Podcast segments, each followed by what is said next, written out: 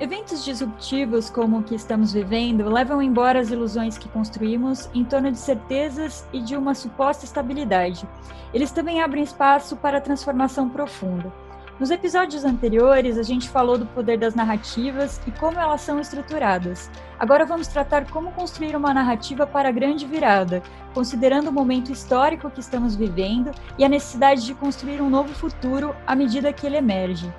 Eu sou Juliana Lopes, fundadora da Pulsar Com, e hoje conto com duas presenças ilustres para debater conosco esse momento sem precedentes que estamos vivendo e o papel das narrativas nisso tudo. Camila Rocha e Natália Manso, sejam muito bem-vindas. Eu queria convidá-las agora a se apresentar e também contar um pouco como que vocês se conectam com esse tema das narrativas para a grande virada. Olá, é, obrigada pelo convite. Muito bom poder participar aqui dessa edição. Eu sou Natália, eu atuo como facilitadora de processos de desenvolvimento humano e eu busco integrar vários saberes e metodologias cooperativas, práticas regenerativas e de conexão com a natureza para inspirar essa visão de mundo sistêmica, né? Muito inspirada na inteligência dos sistemas vivos, na ecologia profunda. Então, digamos que o meu propósito é apoiar essa transição para um mundo mais regenerativo, né, através de vivências, de experiências, de imersões. E eu tenho me inspirado muito também no trabalho que reconecta, e é um trabalho muito lindo e profundo também para a gente se conectar, inclusive, com essas novas narrativas e, e novas formas de atuar no mundo a partir dessa percepção de interdependência. Eu sou Camila, prazer estar aqui com vocês hoje. É, bom, eu sou uma eterna buscadora, é, eu acho que essa é a melhor forma de me definir. Eu estou sempre é, buscando novas formas de me conectar com todo, com o mundo, é, buscando novas perspectivas. Eu acho que isso é importante para é, possibilitar que a gente é, esteja acompanhando a velocidade das mudanças, né? a gente poder enxergar novas perspectivas, novos aprendizados. E foi assim que eu cheguei na, na, na Schumacher College, na Inglaterra, e fiz um mestrado em Economia para Transição, e a vida mudou, né, após isso. Então, é, desde antes disso, eu trabalho com impacto, é, tanto de organizações que trabalham é, focados em qualquer tipo de impacto positivo, mas principalmente é, com esse olhar agora de interdependência, né, de assumindo a complexidade do mundo, é, abraçando esse mundo VUCA, né, que a gente tanto fala. E hoje eu atuo como diretora de comunicação e marketing é, para mudar a indústria do venture capital, né, para trazer mais mulheres e mais equilíbrio, mais igualdade de gênero Fantástico, muito obrigada por terem aceito o convite para conversar conosco. Como vocês viram, são três apaixonadas pelo tema de narrativas e, ao mesmo tempo, a gente conhece, eh, reconhece também que as narrativas são parte do problema e parte da solução, porque boa parte da, das dimensões da vida, né, que por exemplo, dinheiro, economia, política, religião e tantas outras criações é, que a gente dedica a maior parte do nosso tempo e energia vital, envolvem histórias inventadas por nós, né? Então, é, à medida que a gente foi avançando na construção dessas narrativas que nos permitiram criar tecnologias das mais simples, as mais sofisticadas, a gente também acabou, por consequência, se afastando do mundo objetivo e nos esquecemos que somos parte da natureza. E investigando um pouco para produzir essa série de programas sobre narrativas, a gente chegou a algumas raízes dessas múltiplas crises que vivemos hoje. E uma delas está relacionada ao pensamento técnico mecanicista.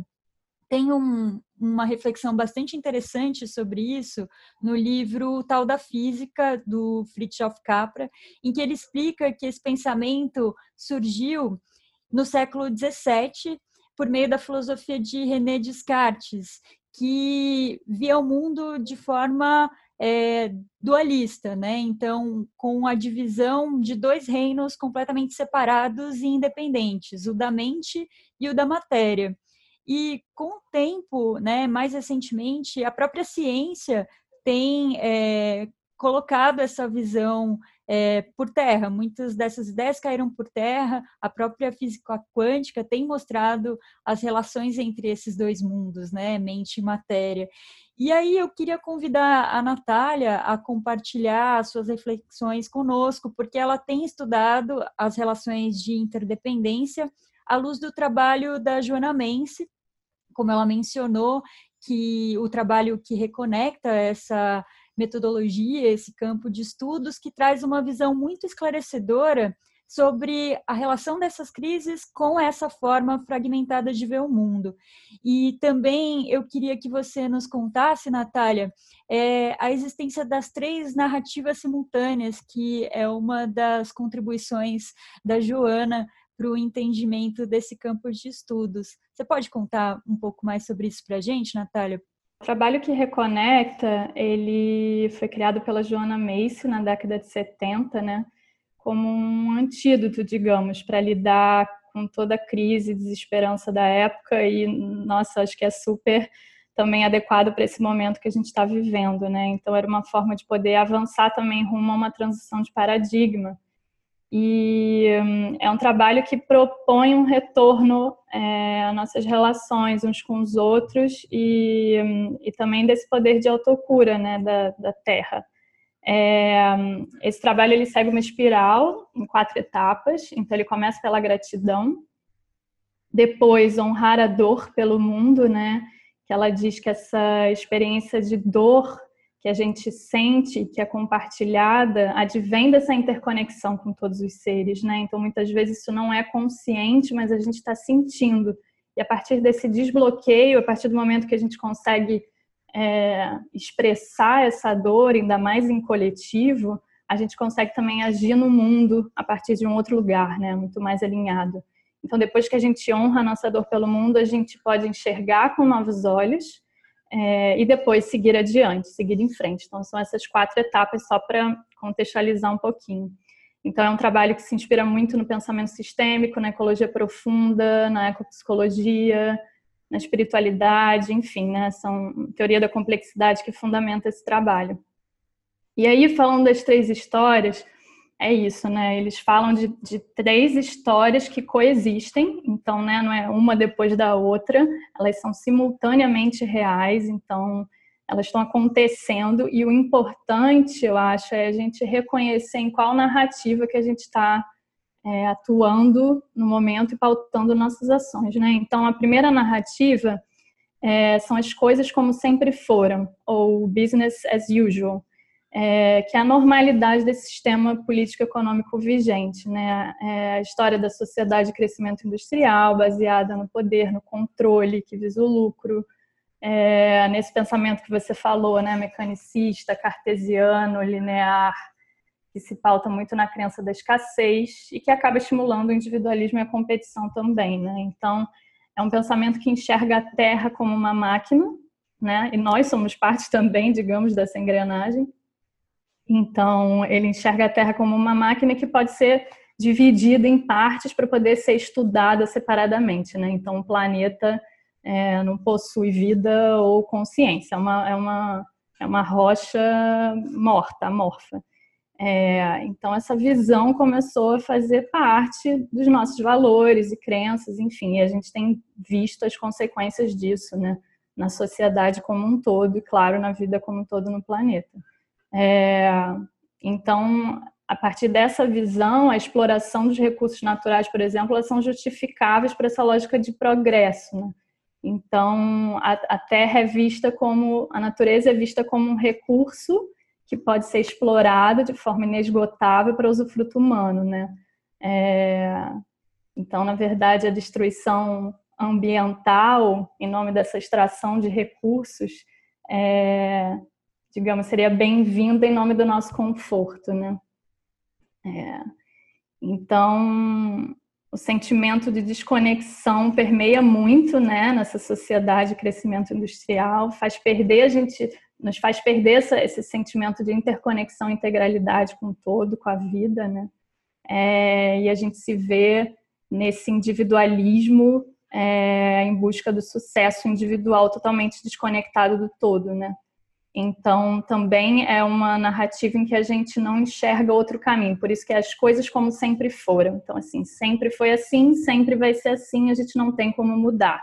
Então, é, a gente fica totalmente cego diante de qualquer possibilidade de mudança quando a gente está totalmente inserido nessa história, né? É, também é, nos traz uma falsa sensação de conforto e segurança, né? Porque ela representa essa manutenção do status quo. Então, é uma visão muito, muito autocentrada também, né? Mas a gente tendo um olhar um pouco crítico dessa história, evidencia claramente esse amortecimento coletivo que a gente vive, né? É, é uma mente que não enxerga causalidade e interdependência de todas as coisas, né? E que não enxerga também todos os impactos que estão acontecendo como fruto desse pensamento, né? Então, aqui nessa história, essa noção de interdependência, ela é inexistente. É... Só um Depois... Natália, desculpa Sim. interromper, mas aqui, enquanto você falava, eu lembrei de algumas analogias que a gente normalizou e evidenciam bastante esse pensamento, né? Normalmente, quando a gente quer é, se referir a algo que funciona bem, a gente usa o adjetivo funciona como uma máquina, meu Exatamente. organismo funciona como uma máquina, ou tal pessoa trabalha como uma máquina, né? E Exatamente. ignorando completamente essa lógica natural, né?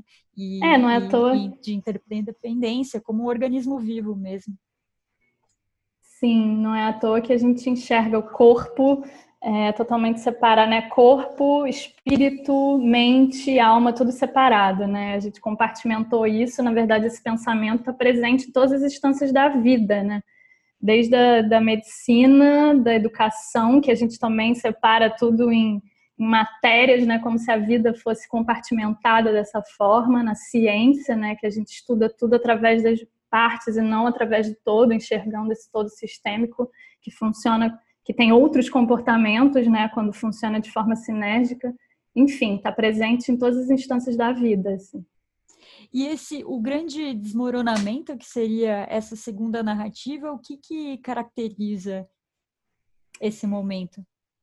O grande desmoronamento, a gente está vivendo ele é, assim no seu ápice agora, digamos, né? Então é o desmoronamento dos sistemas vivos da Terra essa história revela os limites da visão da narrativa anterior que a gente falou, né, das coisas como sempre foram. Então, é a narrativa que mostra como tudo isso é insustentável, é a denúncia.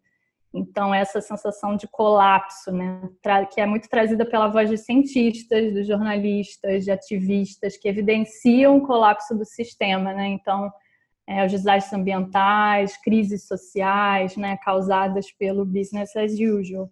Então, quando a gente vê é, notícias né, sobre emergência climática, sobre destruição dos ecossistemas, é, florestas estão sendo queimadas, espécies estão sendo dizimadas, aquecimento global, violência contra a mulher, crise migratória, tudo isso está evidenciando esse colapso do sistema, está evidenciando esse, essa narrativa que não se sustenta, né? Então, essa sensação mesmo de colapso, de não ter para onde ir.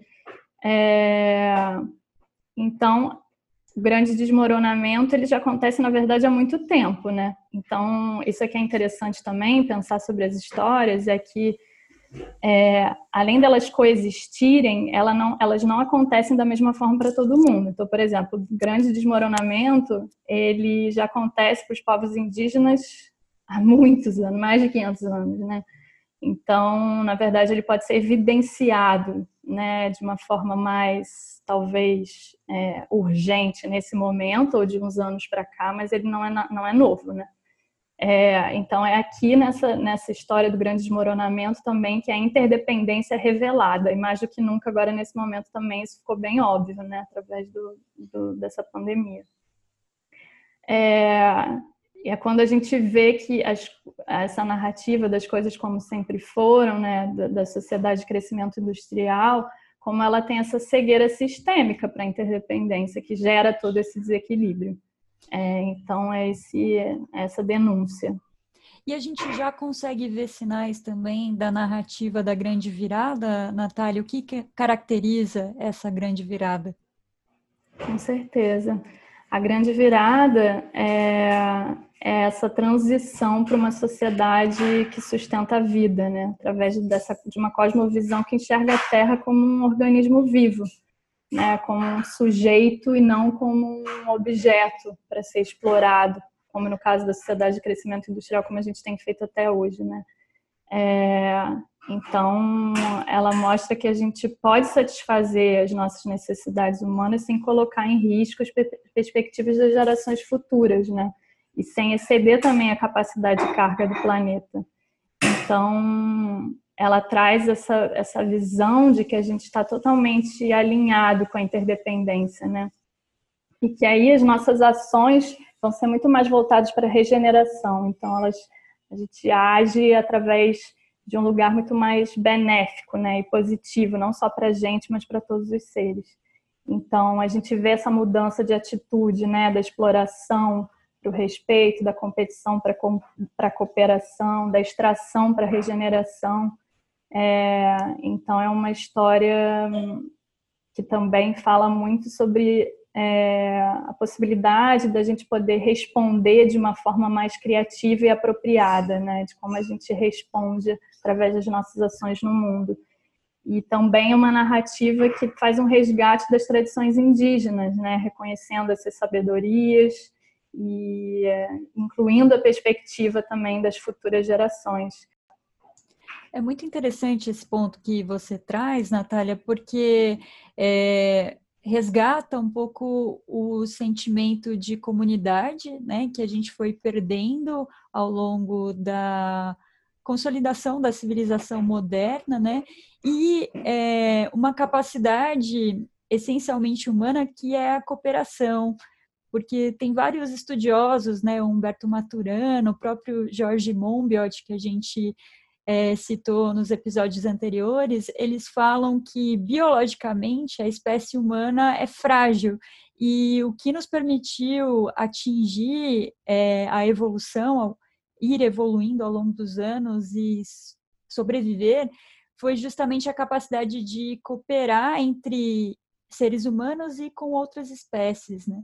E aí o mais interessante é que novamente isso nos conecta com as narrativas, porque é, foi também essa capacidade de contar histórias que permitiu os seres humanos é, se organizarem em torno de objetivos coletivos e criando mitos coletivos, né, que aglutinam esses seres humanos. E aí a gente tem hoje um entendimento de narrativas, né? E uma das principais vertentes é o storytelling, com a jornada do herói. E se a gente analisa a estrutura das principais histórias, né, que foram contadas ao longo é, do desenvolvimento da humanidade, elas têm uma estrutura muito parecida, né? E a gente é, observa ainda uma visão muito dual do mundo, né? Nessas histórias, sempre tem a figura de um herói, de um vilão e a moral da história. E aí é, a Camila tem um estudo muito interessante de narrativas na perspectiva sistêmica.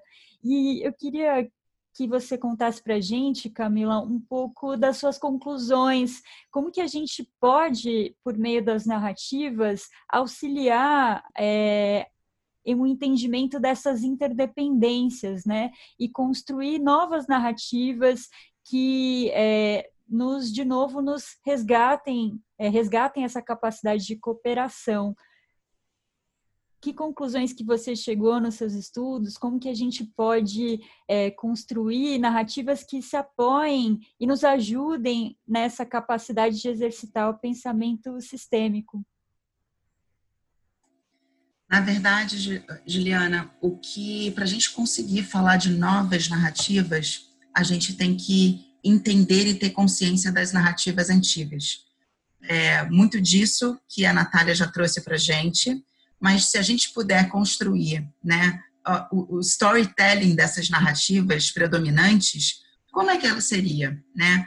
Primeiro, quais são as narrativas dominantes que a gente tem hoje? né, que a gente está vendo com essa história da Covid, que está vindo muito à tona. É, a principal narrativa que a gente tem hoje vigente é que a economia é o centro de tudo.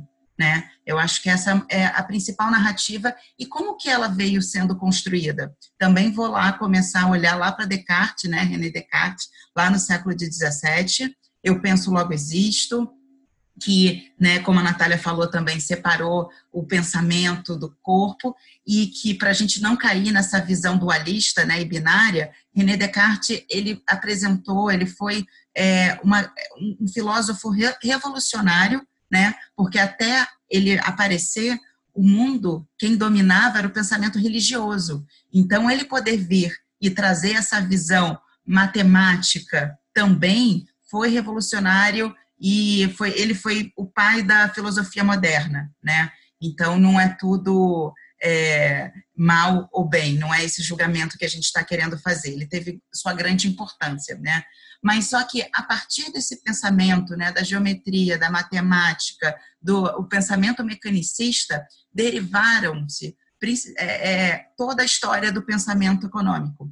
Então, se a gente olhar, né, Adam Smith, Karl Marx, a escola austríaca de economia, Keynes, até chegar, chegar no Milton Friedman, né, na economia mais moderna e liberal, é, a gente traz essa, essa visão da economia é, totalmente matemática e totalmente desconectada. Se a gente perceber primeiro o que, que significa economia, o que, que significa a palavra economia, né? A gente tem o prefixo eco e o sufixo nomia. Eco é o mesmo eco de ecologia. Eco significa casa, né? Nomia significa é, gestão. Então, a economia ela faz a gestão da casa e a ecologia faz o estudo da casa. Mas se a gente vê que economia e ecologia, se você pensa na figura que define economia, provavelmente você vai pensar em dinheiro, em gráficos. Se você pensar numa imagem que te define ecologia, você vai pensar no mundo natural que, que aconteceu nesse meio do caminho que, se a casa é a mesma, a gente está tratando essa casa de maneiras tão distintas? Então, voltando né, para essa história do pensamento econômico, que eu acho importante frisar né, e mostrar, se a gente olhar os principais pensadores que desenvolveram é, a economia como ela é vista hoje, o que eles têm em comum? São todos homens, todos do hemisfério norte e estão todos mortos. Então, e todos baseados ali naquele pensamento de René Descartes. Então, para a gente conseguir construir essa nova narrativa para o mundo, a gente tem que começar a basear lá atrás, né? Então, se a nossa economia está baseada em René Descartes, por que a gente começa, a gente não pode trazer a economia baseada na ciência, na teoria de Gaia, onde a, a Terra ela é completamente vista como um organismo vivo, interdependente, complexo, né, com várias espécies biológicas interagindo e gerando o equilíbrio perfeito para gerar as condições de vida aqui no planeta. Então a gente é, tira esse esse esse pensamento mecanicista e traz um pensamento mais holístico. E isso é ciência, né? Então existe uma corrente científica que olha a Terra como um ser interdependente vivo, com um pensamento sistêmico, né, que a gente entende que não apenas é, não o pensamento sistêmico, sistêmico em maneira alguma nega a ciência, né, exata e de números, mas diz que essa ciência tem que ser combinada também com a nossa espiritualidade, com as artes, né? Então, se a gente começa a beber de outra fonte desde a origem, a gente começa a conseguir construir essa outra narrativa. Então, a gente olha, e aqui com a Covid está esse desespero, na verdade, o desespero da Covid, né? As guerras que estão sendo feitas de narrativas nesse momento são guerras entre economia ou saúde. Porque até hoje o peso maior é da economia e a gente está vendo que não. Pode acontecer algo na saúde que pode colocar a gente né, em perigo como espécie. Então, para trazer esse equilíbrio, a gente tem que é, mudar a forma como a gente olha para esse sistema econômico, e já existem outras formas, como felicidade interna bruta, que é uma forma de ver, né, é um país pequenininho lá na Ásia chamado Butão, né, trouxe já na década de 90 essa nova forma de é, é, medir o desenvolvimento. O que, é progresso, o que, que é desenvolvimento? Né? Aqui no Ocidente, a gente vai falar que é ter um bando de shopping. Né? É por isso que querem é, modernizar a Amazônia, querem permitir, porque isso não é progresso. Natureza não é progresso. Né? Então, a gente vê ali, vindo do Oriente, uma nova forma, uma nova narrativa para se dizer o que, que é progresso. Então, o Butão, por exemplo, eles criaram um novo sistema, né, uma nova métrica diferente do PIB, que o PIB é que a gente mede, o que a gente vê na, em todo o tempo é o como está indo o PIB. Né? O PIB, basicamente, ele mede consumo, consumo de novos produtos, e que se a gente não estiver consumindo, consumindo, consumindo, a gente entra em crise e colapso. E a gente tem, então, essa nova forma de ver, onde a economia, o valor, né, o consumo é apenas um dos 11 pilares que existem. Então, a gente tem economia, educação, saúde, tempo gasto na natureza, floresta em pé, relações interpessoais, socialização, artes, como outro, entre outros, como outros pilares que juntos medem o progresso de um país. Então, no final do ano, esse índice vai mostrar como este todo está, está indo, né? E não apenas o PIB, uma, uma métrica puramente é, consumista e econômica. Então, é, isso tudo baseado o quê? No pensamento sistêmico, nesse olhar holístico, que vem baseado lá da teoria de Gaia. Então, para a gente conseguir construir essas novas narrativas, a gente tem que ter, como eu disse, consciência de onde estão vindo as narrativas atuais, se elas ainda fazem sentido para o mundo que a gente vive e a gente poder principalmente construir as novas narrativas baseando, né, desde o princípio, o porquê das coisas. Eu acho que é muito é, é, importante que a gente crie esse tipo de tangibilidade e desse pensamento histórico mais de longo prazo, né? Perfeito por que, que a gente caiu onde a gente caiu.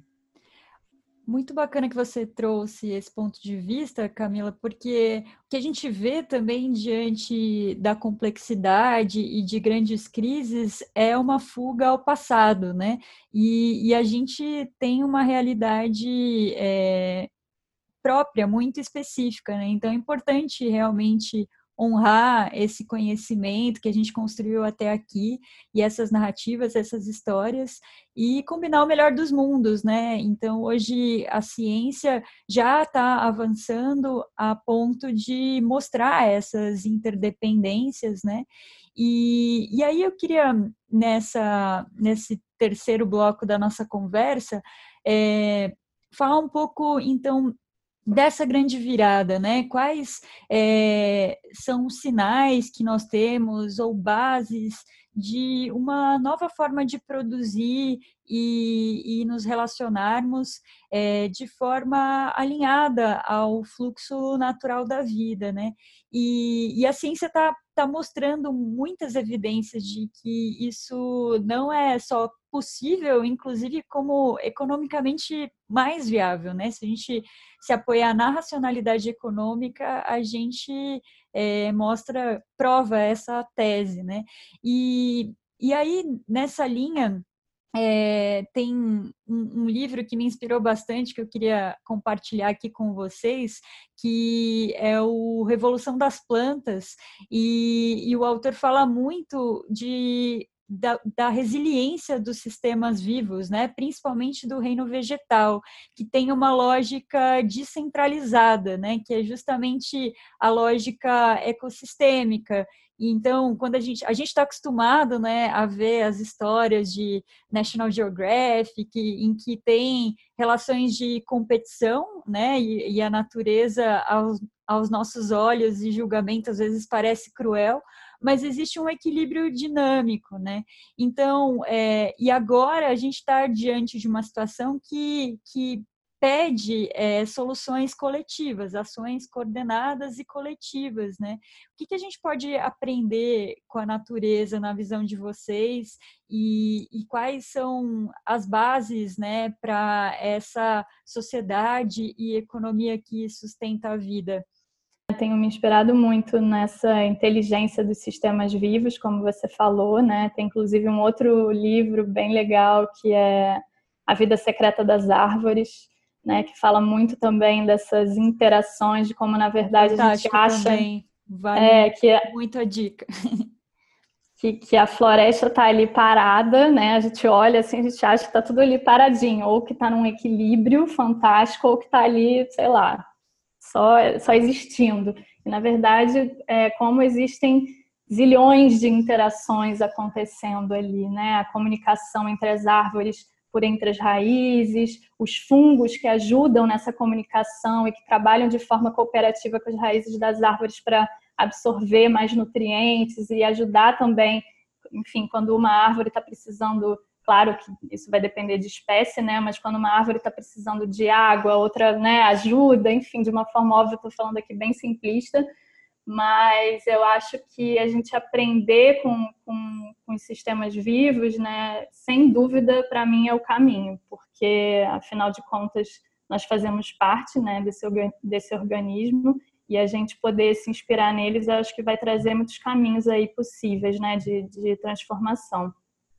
É, falando um pouco que você perguntou da, da minha do meu caminho, enfim, da minha história, né? Eu vejo que eu estou já há muitos anos numa transição é, não só profissional, mas de vida, que começou principalmente quando eu fiz a formação do Gaia Education. Inclusive, o Gaia é um exemplo de movimento muito baseado nesse movimento das ecovilas, que começou lá em Findhorn, na Escócia, e que é uma evidência muito clara dessa, dessa transição, dessa grande virada, né? Porque eles estão construindo novas formas de viver, né? Então, hoje em dia já existem muitas ecovilas e muitas comunidades intencionais e aí talvez cada uma né, tenha aí a sua liga, a sua cola, seja na base espiritual ou de permacultura ou de, é, sei lá, agrofloresta, né? Ou enfim, cada uma tem algo que, que, que, que une as pessoas que estão ali, né, que tem um propósito comum, mas é um movimento que já mostra essa, essa transição, como é possível criar outras formas de viver em comunidade e novas moedas, novas formas de troca, novas formas de produção, enfim. É, então eu vejo que a minha, minha transição, digamos, começou muito a partir do GAI, que me abriu né, muito a cabeça e me abriu também novos caminhos assim que eu, que eu comecei a buscar. Então depois eu fui fazer formação em permacultura, fiz em agrofloresta, fiz uma pós em pedagogia da cooperação. Então eu comecei a, a, a conhecer diversas é, práticas distintas, né, que iam fazendo muito sentido para mim na época. Eu não sabia que eu ia estar tá fazendo o que eu estou fazendo hoje, né? Que depois eu consegui meio que unir tudo isso. Então por isso que eu digo que eu me inspiro em várias práticas é, várias metodologias para atuar como facilitadora de toda a experiência que eu já tive na minha vida, de todos os cursos que eu já fiz. Então, para mim, como é que através da agrofloresta, por exemplo, né, eu compreendendo que se você falou, por exemplo, da resiliência, de que através da diversidade é possível é, trazer mais resiliência para o sistema. Então, quanto mais diverso um ecossistema, mais resiliente ele é, e aí no caso da agrofloresta, mais produtivo ele também é. Isso é muito legal. Como é que a gente traz isso para as nossas relações, para a forma como a gente se organiza, né? Então, poder olhar para a natureza, não só olhar, mas experimentar e trazer isso é, para a nossa experiência, né? Enfim, como a gente se organiza, como a gente atua. Existem muitos movimentos, né, já. Então, né, eu falei desse movimento das ecovilas, tem muito também é, muito trazendo essa, essa, essa narrativa também da regeneração, né? Então, o Instituto de Desenvolvimento Regenerativo, né? É, faz um trabalho, por exemplo, muito bacana também com organizações, então trazendo essa metodologia do, do design e desenvolvimento de culturas regenerativas para dentro de organizações, né? É, então, também trabalhando a partir do lugar e como é, qual é a potência e essência de um projeto, de uma empresa para atuar no espaço em que ela está inserida. Então, tem muito essa relação com o território, né? É, e aí, falando de regeneração, por exemplo, tem um movimento cada vez mais crescente, né, da, da agricultura é, regenerativa, agricultura sintrópica, da agrofloresta. Então, tem muita gente que já está começando é, a atuar nesse sentido. E aí, quando a gente fala de alimentação, a gente fala de tudo. Então, mudar o nosso sistema produtivo é essencial, né? Nunca foi tão importante. E aí a gente volta, né? Se a gente está pensando, falando, né, de narrativa, de formas de pensamento, se a gente olhar para para a forma como a gente produz alimentos em monocultura, claro que tem muita coisa que está ligado a isso, né? Tirando tudo isso, se a gente for falar na forma de produção monocultura, até a Vandana Shiva fala que a gente vive numa monocultura da mente, né? E é exatamente isso, nada mais é do que reflexo da forma como a gente pensa. Né? Então a gente coloca ali um tipo de, de espécie para produzir aquilo em escala, e aí a gente fala que Aí a gente coloca, claro, veneno, né, para que não venham as pragas, sendo que praga não existe. Né? Praga, na verdade, é um bioindicador de que aquele sistema está em desequilíbrio. E aí a gente pode trazer essa analogia para o que a gente está vivendo hoje. Será que o Covid ele é, é, o nosso inimigo? Ele é um vilão? Por, por um, talvez por, claro, vários aspectos, vários sentidos, sim. Agora, ele é só um reflexo, né? Ele é reflexo de um sistema que está em desequilíbrio, que está dizendo que as coisas precisam ser transformadas, que ele não está funcionando. Então, na verdade, ele só é um sintoma, né? Então, se a gente vê, enxergar também a partir dessa perspectiva, né? Acho que dá para a gente é, também sair dessa, que é aquilo que a gente falou de sair da dicotomia, né? Sim. Do qual é o vilão, porque senão a gente está sempre apontando o dedo para o outro e a gente não se coloca num lugar também de, de empoderamento, né? Beleza, o que está em mim? O que, que eu mudo em mim? Como é que eu posso regenerar ou atuar aonde eu estou de uma outra forma, né? Sim. É, é muito, muito interessante é, isso que você trouxe, Natália. Eu vejo que conecta um pouco com a fala do início da Camila, e aí também queria pedir que a Camila comentasse alguns exemplos que ela tem acompanhado dessa grande virada. Eu queria trazer um em particular que tem muito a ver com o modelo econômico dominante, mas eu achei interessante o movimento de grandes corporações é, reorientando suas plantas produtivas para produzir itens de primeira necessidade, ou seja, é, forçando a economia a resgatar a sua função social, né, de servir as pessoas, né. O quanto que a gente pode, é, a, a minha questão é como não voltar à suposta normalidade depois dessa crise hum. e realmente tirar aprendizados profundos, né, para transformar é, os modelos de negócio e sistema econômico e político é, no seu coração, né? E realmente trazer uma economia que sustente a vida, que se oriente a servir as pessoas e, e respeitando também, contribuindo para sustentar esses serviços que sustentam a vida, né? Como que você vê isso e se também você já tem alguns sinais dessa virada que você poderia compartilhar conosco, Camila? É, eu acho que você trouxe um ponto super importante, né? Hoje a gente tem um sistema econômico que a gente precisa viver para sustentar ele, né? E o que a gente precisa mudar é criar um sistema econômico que exista para nos garantir bem-estar, né? Então, como que a gente tra traz o bem-estar para o centro da nossa economia? Já existem, é, como eu tava, falei no, no bloco anterior, é, o nosso sistema econômico ele está totalmente é, baseado em pensamentos do século XVII, século XVIII, e já existe então um novo time aí de economistas do século XXI pensando nesse novo sistema.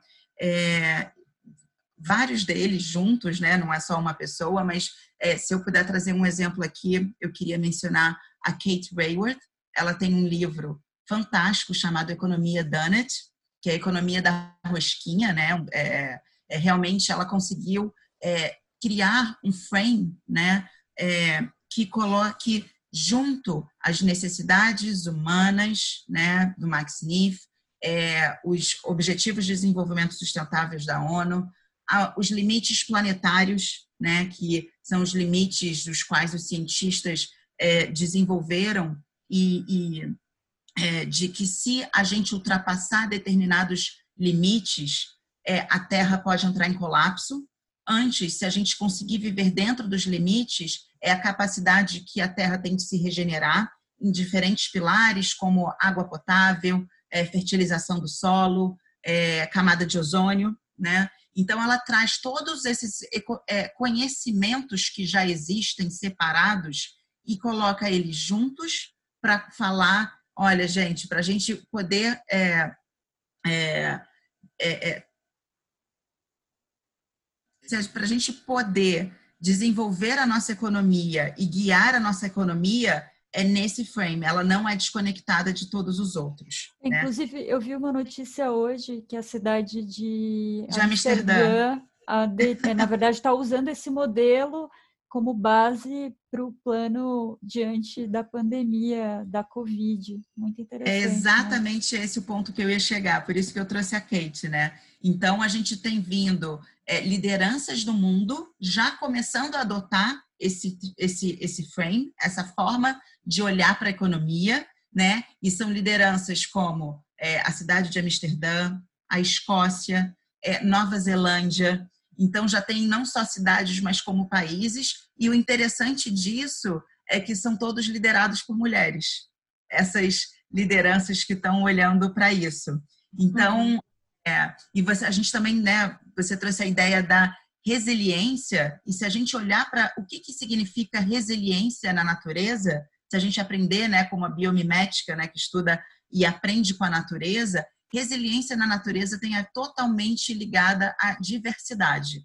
Né? Então, é o poder que o sistema tem de se regenerar se uma espécie entrar em colapso. Então, uma espécie determinada entra em colapso, as outras vão garantir que né, o todo não entre em colapso. Então, resiliência não tem nada a ver com aquela ideia que a gente tem, que é de engolir um bando de sapo e tá tudo ruim e a gente perseverar. Né?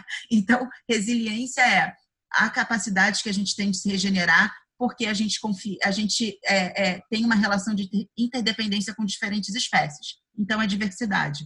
Então, a gente vem aí com esse discurso também trazendo um pouco da diversidade, né? É, é o porquê disso. Então, a gente tem visto, visto mulheres líderes de nações propondo uma economia mais moderna, moder, é, totalmente pautada na ciência do século 20 e 21, e, nos, e, e no olhar do século XXI e tirando, dizendo, olha, obrigada ciência antiga, pensamento econômico antigo, foi bom, a gente teve muito progresso, mas está na hora da gente fazer essa virada. A gente vê um movimento crescente também das novas economias, né? Como a economia circular, por exemplo, que aí se inspira também na natureza, né? Nos ciclos é, fechados, assim, no sistema como um todo, para poder é, enfim, é, pautar práticas e, e, e, formas de produzir que sejam, né, que é isso, que não gerem lixo, não gerem resíduo, né? Tudo é um recurso. Então isso também a gente pode aprender da natureza, né? E, e aí fora outras outras formas de moeda, claro que num âmbito muito menor, né? Ainda no micro, mas que já são visíveis, né? E e o reinventando organizações também, né? Acho que tem muitas organizações que já estão aí é, buscando implementar é, práticas regenerativas, trabalhar com outras formas de gestão, como holocracia ou sociocracia, né? Também mostrando que de pouquinho a pouquinho a gente vai conseguindo é, transformar, né? Fantástico. Bom, esse papo não se esgota aqui, na verdade, é só um estímulo para a gente continuar é, debatendo e abrindo espaço para essas novas possibilidades. A gente adoraria ouvir vocês também que estão aí é, nos ouvindo, então convidamos vocês a enviar seus comentários por meio das nossas redes sociais. É, no Instagram vocês encontram a gente como arroba pulsarcomvc e no LinkedIn arroba pulsarcom. Eu queria agradecer mais uma vez imensamente a Camila e a Natália. Se vocês quiserem também é, divulgar como a gente pode acompanhar o trabalho de vocês, fiquem à vontade.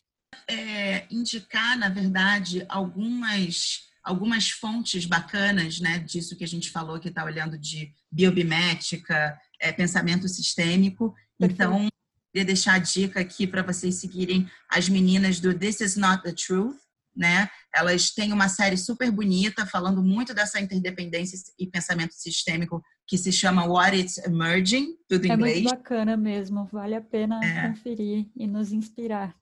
É, e mais alguns, é, é, alguns trabalhos bacanas que também pelo Instagram é de fácil acesso. Uma do Futuros Possíveis, né, que constrói muito essas novas narrativas, é, essa mudança principalmente econômica.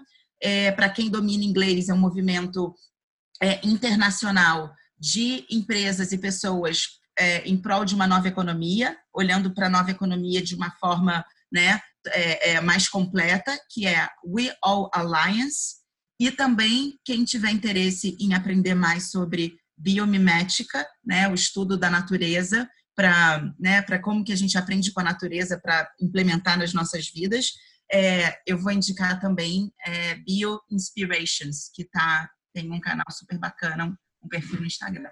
Ah, sim, a Ale é muito querida, nossa parceira também. A gente realizou com ela a imersão de inovação inspirada na natureza, o plugin Plugout tem sempre muitos insights para nós a partir da observação da natureza.